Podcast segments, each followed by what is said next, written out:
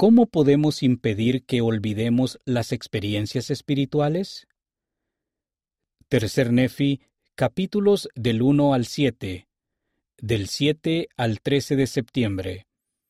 Los nefitas se maravillaron por el cumplimiento de la profecía que Samuel el Amanita hizo acerca del nacimiento de Cristo, cuando vieron un día y una noche sin oscuridad.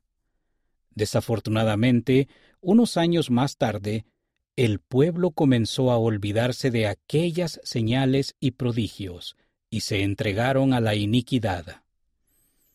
¿Cómo pudieron los nefitas olvidarse tan rápido? Hay varias razones por las que los nefitas olvidaron las señales y los prodigios que habían presenciado. Lea Tercer Nefi capítulo 1 versículo 22 y Tercer Nefi capítulo 2 versículos del 1 al 3 y 10, y enumere de qué maneras las personas olvidaron al Señor. ¿Cómo utiliza Satanás en la actualidad esos mismos métodos para engañarnos? ¿Cómo conseguimos no olvidar?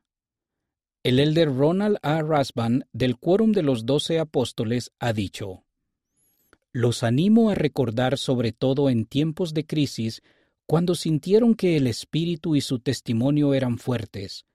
Recuerden los cimientos espirituales que han edificado. Les prometo que si lo hacen, ese tiempo preciado en que su testimonio prosperó volverá otra vez a su recuerdo mediante la humilde oración y el ayuno. Les aseguro que una vez más volverán a sentir la seguridad y el calor del Evangelio de Jesucristo. ¿Qué puede hacer usted para recordar mejor las experiencias espirituales que ha tenido? Análisis. ¿De qué otras maneras podemos impedir que olvidemos las experiencias espirituales inolvidables de nuestra vida?